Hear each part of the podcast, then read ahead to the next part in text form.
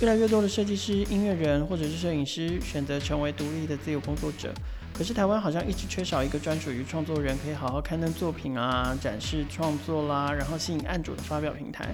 市面上比较常见的，往往是以案主需求为出发的这个发案网站，也因此啊，往往也都很难提升接案的价格水准。Artsy Planet 是一个刚成立满两年的新创公司，他们在短时间内持续不断地调整跟创新自己的服务内容，找出了一个最适合设计、音乐或者是影剧创作者的容身之处，至今已经累积超过七千个会员。今天要来聊聊他们的故事。欢迎收听《创业新生代》，带你听见创业新生代。创业新生代的听众朋友们，大家好。呃，今天创业新生代的节目呢，想带大家来认识一个新的团队，叫做 Artsy Planet 玩艺星球。来到现场的是 Artsy Planet 的共同创办人兼 CEO Rick。Hi Rick。Hello Kyle。Rick 可不可以跟听众朋友介绍一下你自己？哦，包含你这是你第一次创业吗？还是你自己有什么样其他的背景跟经历，导致你想要成立这家公司？呃，我先讲一下我的背景好了，就是嗨，大家好，我是 Rick。我在大学的时候，这 Artsy Planet 其实是我大学的专题报告。Oh. 那我在大学的时候，我读那个呃美国东岸的 Berkeley College of Music 那个音乐学院。那我那时候是主修商业音乐，还有写歌。对，uh. 那在商业课里面，那时候大家就有在叫我们每个人都要写一个嗯呃一个提案，就是说如果你今天要创业的话，要做什么事情？Uh -huh. 有什么东西可以改变现状？那我自己本身在学校的时候就认识，当然很多非常厉害的音乐人。那我们就发现到，就是说有一些音乐人他非常非常 talented，他很厉害，他做任何写弹吉他非常猛，写歌非常好。但是连在我们学校的吉他手，嗯，他都有可能说，哎、欸，我今天想要找一个人帮我们写词，可是却找不到人。对，连在一个学校这么棒的环境里面，他都找不到他要的人。然后这时候就凸显说，就是其实人脉非常重要嘛。嗯哼，那反面来思考，就是如果没有人脉的话，基本上你做不了这件事情。所以我们就在学校的专题上面，我就写了这个 project，叫做刚开始叫 Music Town，后来再渐渐发展到现在的 Artsy Planet，yeah。OK，所以你自己其实本来就是跟可能像是创作啊，对对对对对，然后、嗯、呃呃这些创作人才商业性的聚合是有关系的，所以我想这个是。呃，为什么你会想要创做做这个创业的题目的原因哦？不过这个呃，Artsy Planet 这个项目，我们之后会有更多的时间可以来聊一聊。OK。那团队里面除了你之外呢，大概还有还有哪些其他的成员？然后他们大概都长什么样子？是怎么组成这个团队的？哦、oh，Yeah，我的 Co-founder 其实一开始在二零一八年跟他讨论，我的 Co-founder 是我的国中同学。Yeah，那因为中间我在我出我高中出国读书之后，对，呃。就台湾台湾的交友圈就是停在我的高中这样子，高中国小国中这样子。国中以前对。对对对对对对，高呃对高二以前。所以你回来台湾，你基本上就只有认识你国中以前认识的人。没错没错没错，Yeah。所以呃，我就刚刚就持续了保持联络，然后我们都有打球，whatever。然后呃，后来他他当时在 KKday 任职，嗯哼。然后他就跟我有一次我们就在讨论说，我就跟他讲这个 idea，我就说我这个大学专题其实我的 BD 都写好了，然后。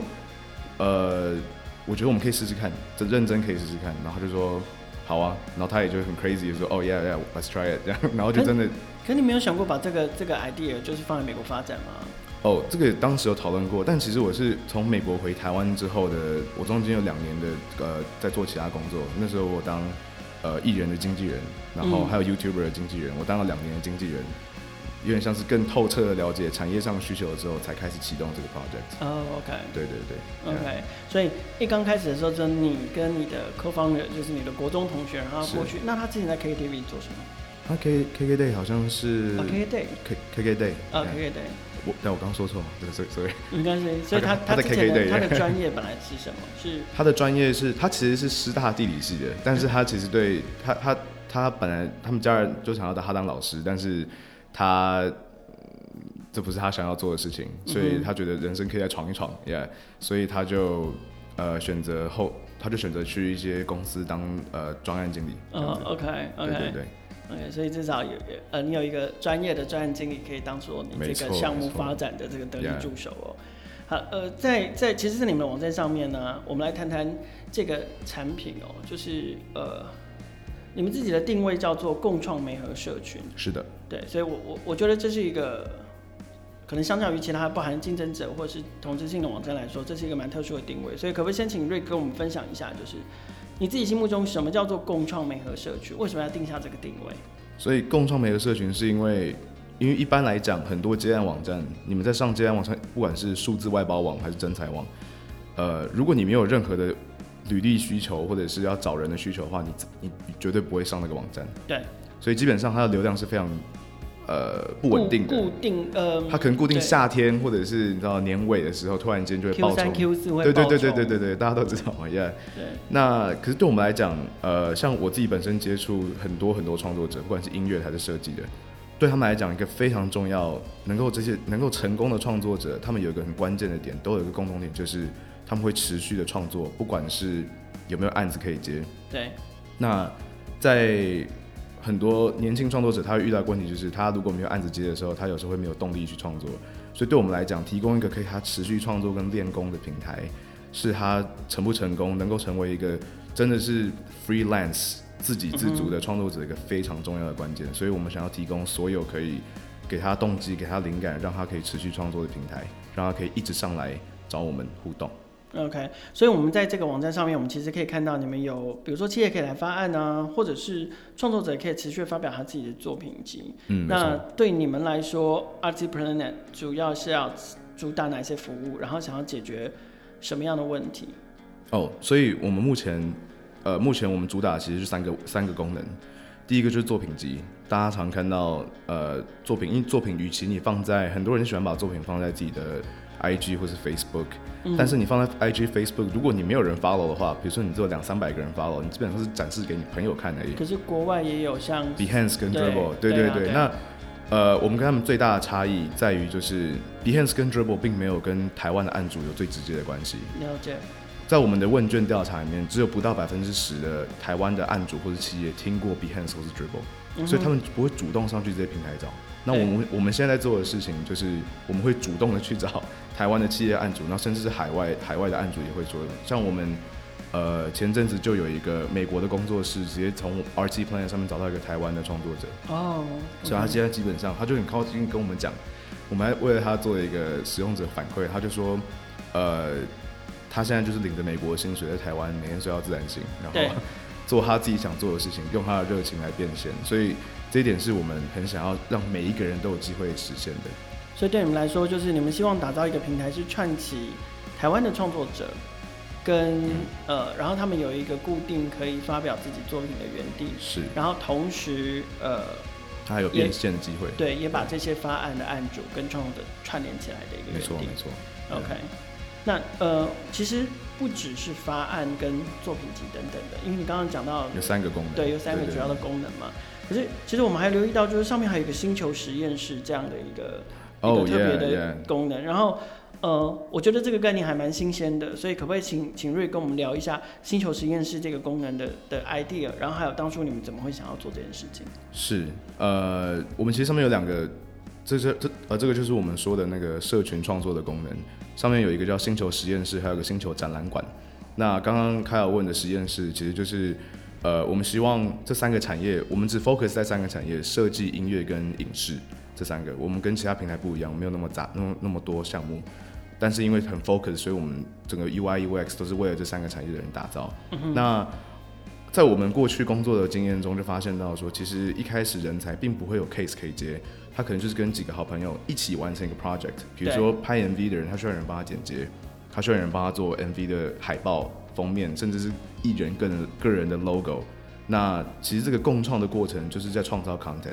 对。那星球实验室是我们还没有正式推的一个功能，它现在在线上了，但是我们还没有认真推，可能是今年 Q 三 Q 四的时候会推，嗯，会搭配一集 podcast 一起推。那、嗯、那个 idea 其实就是说，可能有一个人他画了一个圣诞老公公的插画，哎，那会动画的人可以把它变成动画。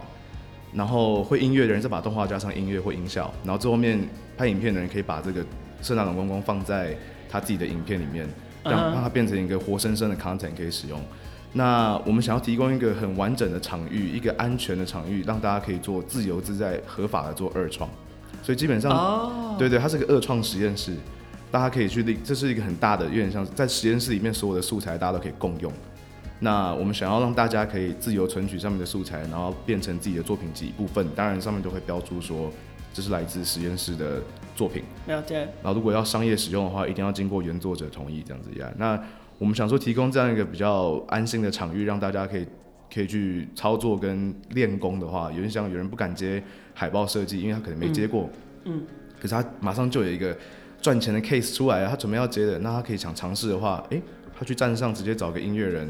或是一个影视的人跟他讲说，哎、欸，我可以帮你做一下 YouTube 的 thumbnail，看看，看看你喜不喜欢，对，对这个主标有没有达到它的功能，就是一些比较除了美感以外，一些实际上商业用途的东西，他都可以在实验室上面使用，对啊。我觉得这个 idea 很新鲜的地方在于是说，因为我们前面讲到，不管是发案或是作品作品集，它其实某种程度都是有供需的关系，是，就是有人有有人有发案的需求，然后有人有有。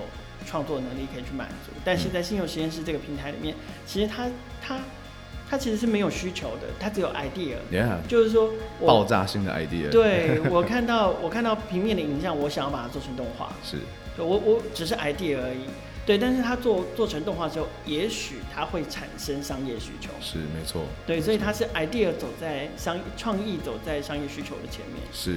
对，真的是真的是蛮新鲜的这个这个平台，是是，是 OK，所以这个平台就是你们目前还没有很很很正式的推出。星球实验室的功能还没有那么的 active，呃，嗯、像我说可能 Q 三 Q 四会推过，但我们现在已经 active 的功能是星球展览馆。嗯、那星球展览馆是我们每一个月每一两个月我们都会推一个主题出来，叫做主题创作。像我们去年就跟呃 Sticker HD 一起合作办了一个圣万圣节。万圣节的插画征稿活动，那一次活动就累积了，我们在不到一个月就有差不多七十万人的浏览量，嗯、然后作品量累积了一千多种不同插画，就是画鬼，什么贪吃鬼啊、贪睡鬼，whatever。可是那天的主题就是画你的自己属于你自己的鬼，然后这件事情就让创作者，让我们的会员暴增了快三四千人。哇 Wow，Yeah，然后作品暴增一堆，然后我们有找一些外面的厂商做赞助啊，然后。呃，厂商可以选出他们自己喜欢心目中的作品，然后可以加以去使用，可以去 IP 授权，然后还可以跟他们就直接找到创作者去谈 IP 授权这件事情。然后当然我们有送一些奖品，什么电绘版啊这些。那今年、嗯、像今年我们准备要 launch 的一个主题，呃，应该说我们今年年初又跟那个 Plus League 黑人哥的那个篮球联盟也有也有一个影片征稿活动。哦对，大家可以上传自己的篮球故事这些，然后。今年我其实有四五个不同主题，接下来还有跟准备要 launch 的是三月的，跟毛小爱，毛小爱的，对，跟他们有一个狗狗插画，毛毛小孩的插画名，对对对对，类似这种，哎，我们都定位不是比赛，因为像是灵感挑战，共创共创，对对对，挑战你说，哎，你能不能想出为什么你家的狗跟别人狗不一样，然后画出来给我们看，OK，对，然后毛小爱会。呃，把这些作品拿去做呃实体商品，然后去义卖，然后再把捐献的时候再交给毛小爱认为是值得教教育的那些基金会。对对对对对。所以它有点像是主题策展。没错。对。欸、sorry。可是透过这个主题策展，然后我们还是带动了第一个是创作者的能见度。没错。然后第二个是从这里面也把那个商业机会，因为是因为创作的 idea 非常多，所以。嗯就就把那个商业机会整个把它挖掘出来哦。没错。OK，可是呃，除了说有像这样的概念之外，我也还是想要来呃问一下 Rick，就是那对你们来说。呃，除了刚刚有这种比较有创意创作类型的 idea 之外，那 Artsy Planet 跟一般的我们比较熟悉的发案网站有什么比较，有什么不一样？所以在台湾的接案跟发案网站，通常都是以案主的角度为出发。你可以从他们 landing page 一看进去，他们的角度都是说，哎，今天你想要找什么样的服务，就知道他们的受众都是以案主为主。但在我们的平台上面，我们基本上都是以呃作品为主。因为我们我们发现说，以作品当做主轴的话，是可以同时让人才跟案主都很喜欢的。因为看看国外的 Behance 跟 Dribbble，他们基本上也都是先展示人才的作品来当做主轴。你的 landing page 一进去就是把作品展示出来。嗯哼。因为作品展示出来，让人才可以找到灵感，然后让案主也可以去开始去挖掘他要他想要找的那个人的风格是什么。那有个很有趣的点，就是国外其实很多接案网站都是倾向跟案主收费，但是台湾的接案跟外包网都很爱跟人才收费，但人才就已经要收入没有钱了，结果还跟人才收费，所以我们想说可以试试看一个新的尝试。嗯，而且我们在自己像我们在 Meet Taipei，很感谢 Meet Taipei，呀，谢谢。我们连续参加了两届呀，嗯，我们在 Meet Taipei 现场都会做问卷调查，然后每次都可以收集到几百份、几百份的回应。那我们在做调查中会发现到说，台湾案主其实很愿意付费找到好的人才，对。但是现有的现有的平台接案网站都让他们非常的低门槛就可以进入，他们其实有时候是想付钱的，但是他们有一个更好的付费方案，找到更好的人。那有时候，然后现在还有很多 FB 的社团嘛，找人的社团那些，那上面就会常出现假账号，密了之后没有回或干嘛的呀，所以。我们就想说，用那个新的 approach，以人才为主角，然后让案主来找这些人才，然后让人才也可以找到彼此的人才，一起去打群架，一起去做共创这件事情。那呃，RT Planet 玩艺星球就是为了这样的 approach 去做，而且一切都以作品优先的话，可以大大的降低很多销价竞争，还有呃比稿文化这类对人才可能比较不友善的的的文化了，也可以降低这样的问题。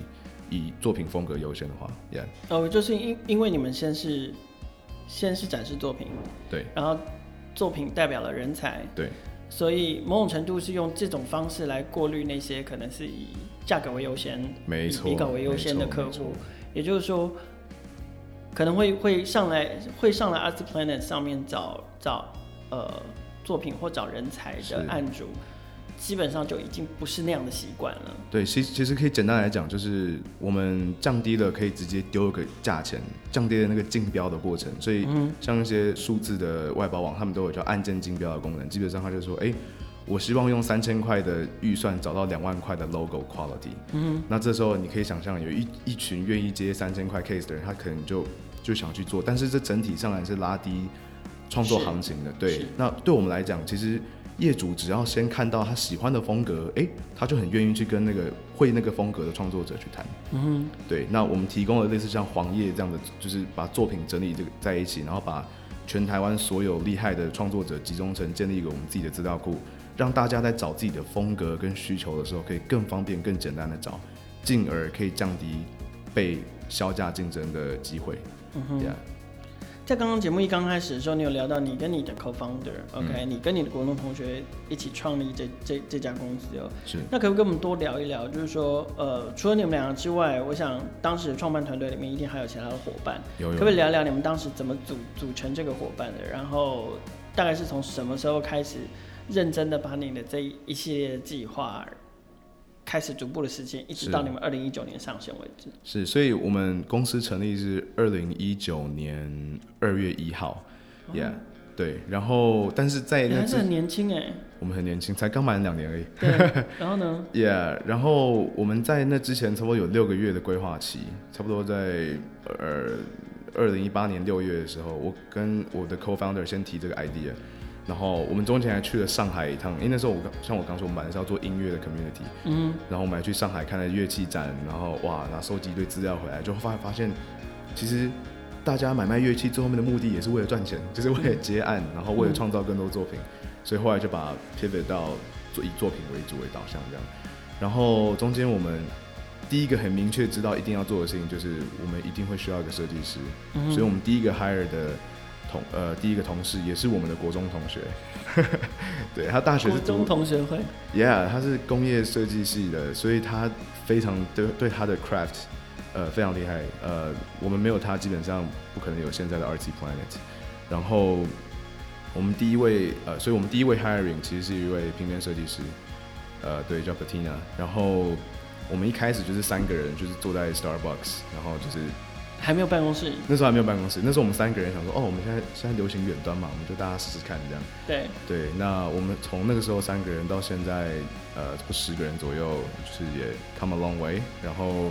一路上慢慢 hire 新的成员，都是都是都是以我们我是习惯都以认识人为主啊。嗯哼，呀，因为我比较信任认识的人。所以这里面有几个国中同学？啊，没有，三位，三位，三位而已。但是有发现我们找来的 intern 对不对？竟然跟我们读同个国中国校，which is crazy。而且还说哦，他的老师哎，他的妈妈还在教书这样。对对对，而且那个那个那位同那位 intern 的妈妈还是我的 co-founder 妈妈的同事。哦、他们都是老师，就是一群老师，然后就呀，所以而且都在内湖，所以蛮有趣的，还蛮妙的，超级妙，大家的缘分非常的巧。对，好像好像我们注定要做这件事情，然后全内湖人都来帮忙我们，吸吸引了相同磁场的人哦。没错没错。OK，那好，可是因为你说一刚开始你们想要做 music community，然后后来又又发展又转向到就是以作品为主这样的一个创作的平台，那呃，毕竟我们选择在台湾，所以有没有一些有些什么样的趋势或者是呃？什么状况是你们观察到，让你觉得说这样的呃创作者共创平台，然后再加上结合了这种作品发表跟发案的需求、接案的需求，这样的平台在台湾可以 work？哦，其实我们一开始瞄准的是说，先呃以我们最终的目标，其实真的想要做的是把台湾的创作者推到国际。那我们想要先把这个 database 先建立起来，比如说我们现在站上有七超过七千两百位的创作者。都准备要让大家被 hire 这样子。那呃，我们最想要的是这些人，他除了可以接台湾的 case，他还可以接到海外的 case。嗯哼。那对我来讲，这些创作者聚集在一起，他其实就是我们最大的资产。我们现在呃在接案的过程中，我们就发现到，就是说，其实业主有一些他的需求可能不一定是一样的。那但是重复的东西也很多。然后像我们那时候就发现到，很多人会喜欢做需要做 banner、嗯、social media。嗯。而且越需要做这些 banner 跟 social media 的人，越是中小企业跟新创公司，因为企业他们本来就已经有这些人才可以帮忙他做了。对。然后我们就发现到说，哦，因为他们一直问我们说，你愿不？我我们不想要单独为了做一张 banner，然后去 po 一个案子，然后说，哦，我要花个一千块去 po 个案子，就去做个三千块的 banner 的 case。对啊。Which doesn't make sense, yeah. 所以我们因为 Artsy Planet 集中这么多人才的关系，我们发现到这个问题之后，诶，我们就我们有开发了一个新的产品，叫做 Picasso。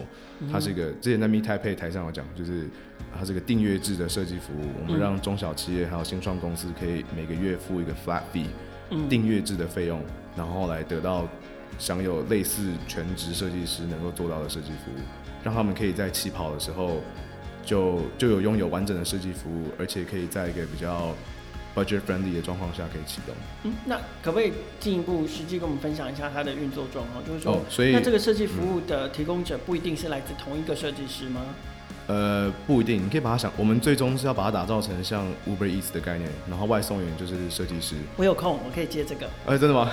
不是，我我的意思就是说，就是今天我是一个设计师，哎，yeah, yeah. 这个月轮到我有空，我看到他们这个。对对对对对对对。那所以这个月是我来做。是我们想，我们想要把设计师对于外包这件事情的剩余价值，有些人可能正职就是正职，像 Kyle 这样，但是你可能下班回家想赚点外快，哎，这时候你可以做一些图啊，做一些 banner，甚至。像我们创业者一开始可能都是自己做这样，对，对，所以我们都经历过那个阶段。那很多人其实都有呃会用 Canva 会用 Keynote 东西做图的习惯。那其实这些中小企业跟新创公司，他可能不需要那么，比如你做个买二送一的贴文，你不需要 hire 一个全职的设计师来做这件事情。那我们就是把这些有剩余价值的，利用剩余价值的方式，把这些有空档、有能力的创作者、设计师，主要目前主要是平面设计师，集中起来。让他们可以服务这些新创公司跟中小企业。那你们怎么分配那个订阅费给设计师？是我们就会在内部用定价的方式去，呃，让设计师可以选择要不自己 opt in，他可以自己选择要不要进来要接。我可以这个月选择要接三个，呃，三四个客户就好了。然后，嗯嗯嗯、那中小企业跟新创公司，他可以用呃更 budget friendly 方式，他也不用付劳健保，他也。呃，多少钱就是多少钱，然后我们这边还有 PM 会协助双方去做对接。嗯、那这个系统现在已经呃初步初步要上线了，然后我们过去已经服务了蛮多客户，像我们之前也带过台大创创，还有创梦市集这些加速器。对、嗯。那里面有些呃团队就是我们的客户。嗯、了解。对啊对啊。那我们觉得对接这个双边一直都是我们想要做的事情啊。就是严格来讲，这个平台还有跟 Picasso 这个。这个 SaaS 基本上就是在做案主跟人才的媒合，只是用不同方法。那我们平台人人够多了之后，像我们今年呃 Q 三可能会 launch 一个电商，会我们会把、嗯、对我们会把站上面一些比较厉害的创作者，像我刚说那个星球展览馆，比如说一群人画猫猫狗狗的插画，最后的作品，对，那挑我们可以挑出几个有具有未来潜力商业化的人，然后帮他做经济，然后再比如说把他东西变成一个很优良的 T-shirt 或是干嘛的，嗯、然后会以国外市场为为优先去卖到海外。然后再想办法卖回台湾。Oh, OK，这是我们今年接下来的目标。OK，对啊。好，你刚因为你刚刚讲到你们现在已经有七千多个设计师了，然后两年了，我们来做一下两年的 成绩体检，就是可不可以分享一下你们目前的平台上面的成绩，包含了除了七千多个设计师之外，呃，包含流量啊，或者是有多少的付费会员数啊，有 Yeah. 多少案件等等。是是，所以我们一开始在三个人的时候，然后呃。平台是半外包的方式进行，我们自己这边出完，我们出了我们版本的 UI UX，然后会有厂商帮我们把那个我们有外外包的外包的伙伴帮我们把平台的 hard coding 这一块做出来，然后在那个我们平台大概是二零一九年十一月的时候第一版上线，嗯，然后那个时候一直到。今年现在有七千多、七千两百多位嘛，然后我们其实基本上就是参加 Meet Taipei，没有做太大的宣传，我们没有下 Facebook 广告，对，只有那个展览馆活动有而已。对。然后嗯，所以会员数的话成长很快，然后。呃，创作者的话，他并不是七千多个设计师啊，差不多有四十五 percent 是四十五 percent 是平面设计师跟产品设计师，oh, okay, okay. 然后另外一半是影视工作者。哦，oh, 对，不同的类型。对，然后我们就发，就然后音乐是我我最熟悉的音乐是最少的，因为台湾的音乐门槛有点高。哦，oh, 真的、哦。就是你要当一个音乐创作者，你要的器材可能会比在纸上画一张画还还多。真的比录 podcast 还难。对，没有错，没有错。对啊，所以呃，以成长这一块的话是。平面设计师跟影视创作者比较快，还比较多。然后我们，呃，因为我们平台也有在接专案专案的 case，、嗯、然后我们在去年基本上是零 case，呃，应该说去年年中，在去年的八月以前，基本上没有接任何 case，yeah，、嗯、因为我们都是专心的打造这个产品。对。然后到现在，呃，case 量有成长蛮多的。然后我们现在就是蛮比较稳定的方式在。同时走平台平台经营平台路线，然后还有专案的路线，然后专案是包含那个 Picasso 的客户也在里面。嗯嗯，那你们预计你们的获利主要的获利来源会是什么？我们的商业模式目前平台主要是以跟案主收刊登费为主，但是我们现在比较 pivot，整体公司营收的 pivot 现在比较 pivot 在 Picasso 上面。对，就是那个我刚说的那个 SaaS 那个订阅制设计服务。嗯哼。然后那个占了我们差不多呃。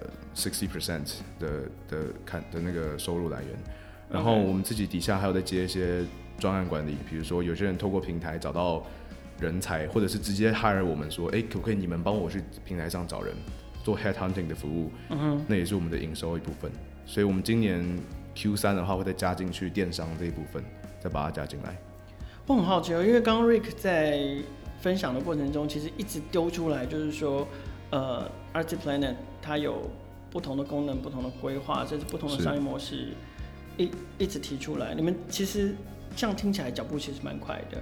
二零一九年成立，然后十一呃下半年对才上线对，然后一直到现在，就是呃怎么会有这么多？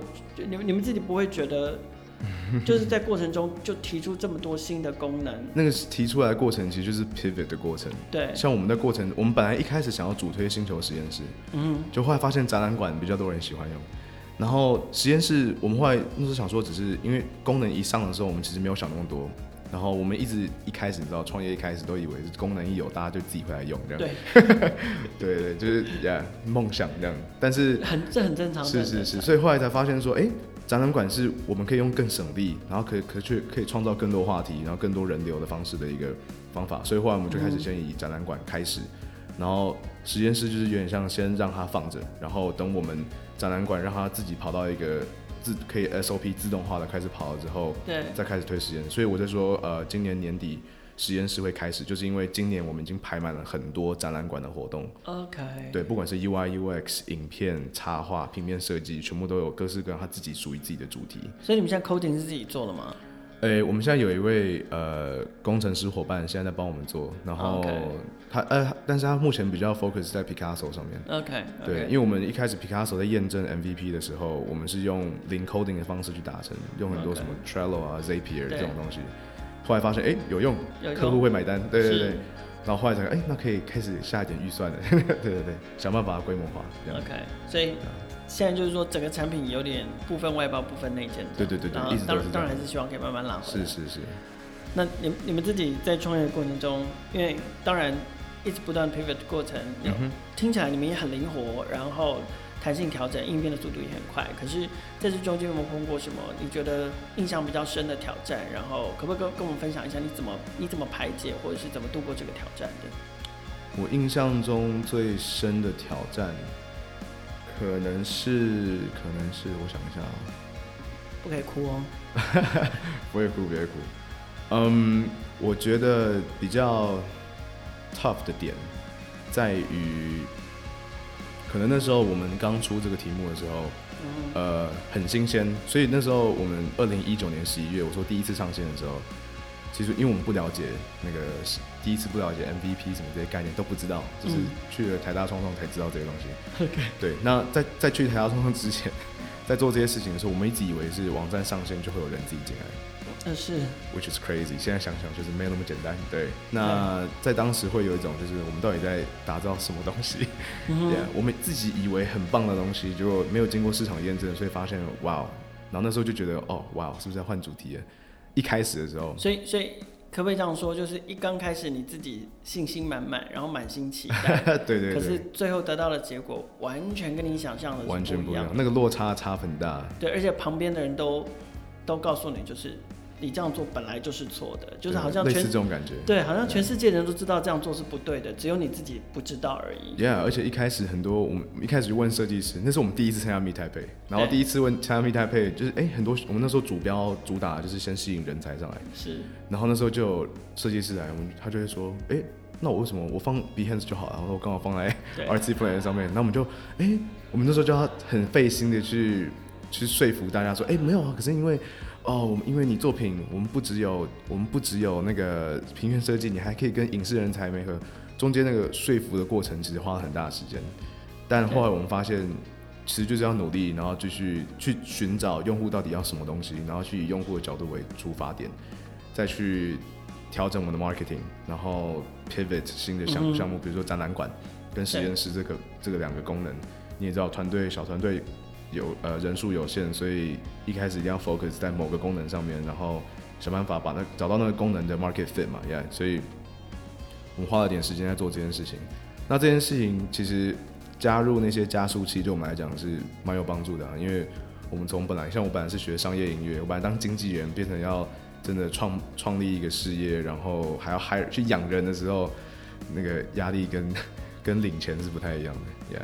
可是你刚刚讲到的是这个做法上面的调整跟做法上面的克服，我想问一下心心态上面，就是说你面对这样的挫折，嗯，呃，你为什么没有放弃？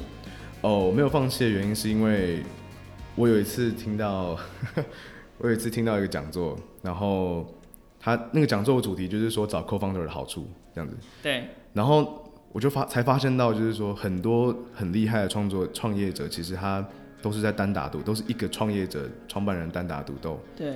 那我那时候就想到说，哎、欸，如果能连那些单打独斗的创业者都可以做起来的话，我有个 co-founder，然后我 co-founder 也很挺我，他他也很相信这个 project，那我们凭什么就是放弃？马上就放弃因为那时候那时候没有人用的时候，想说，哎、欸，奇怪，what the hell？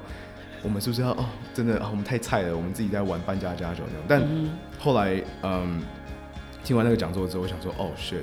哦，对不起，不会骂脏话。可以，所以真的吗？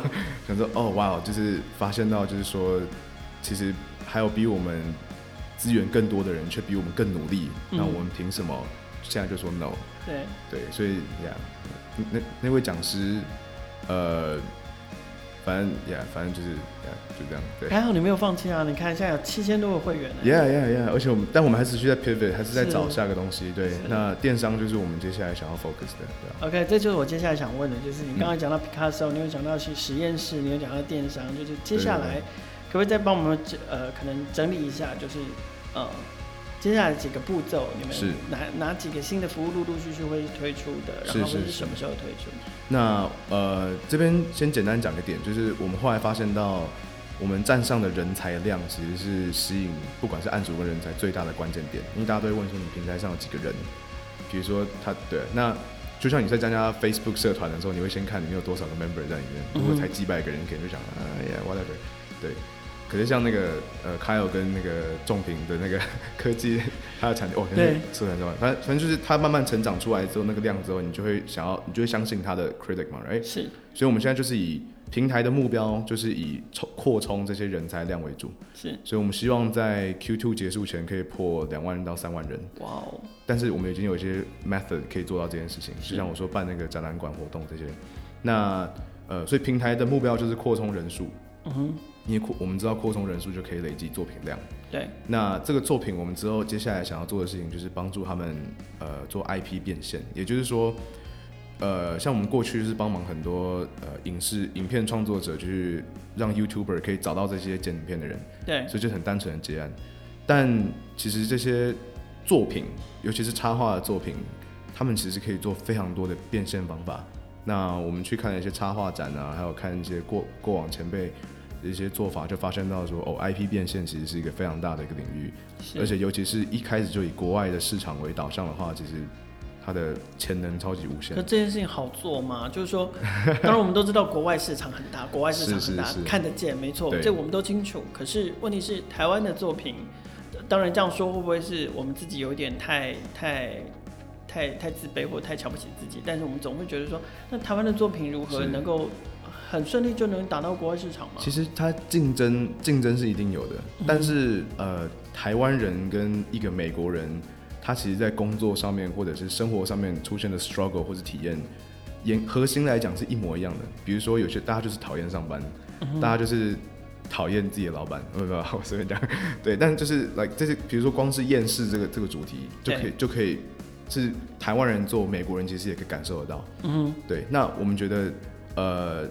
现在就变成说，同样一个主题，它如果有五花八门不同的设计去强调同一个 message，这个传要传达的讯息的话，其实是有机会可以推广到国外的。那因为我们是看到呃一些中国的设计师平台，还有呃美国设计师平台，他们虽然没有那么明确的讲他们有 IP 的功能，但是他们在推广作品到其他国家的时候，他是被可以是可以被看见的。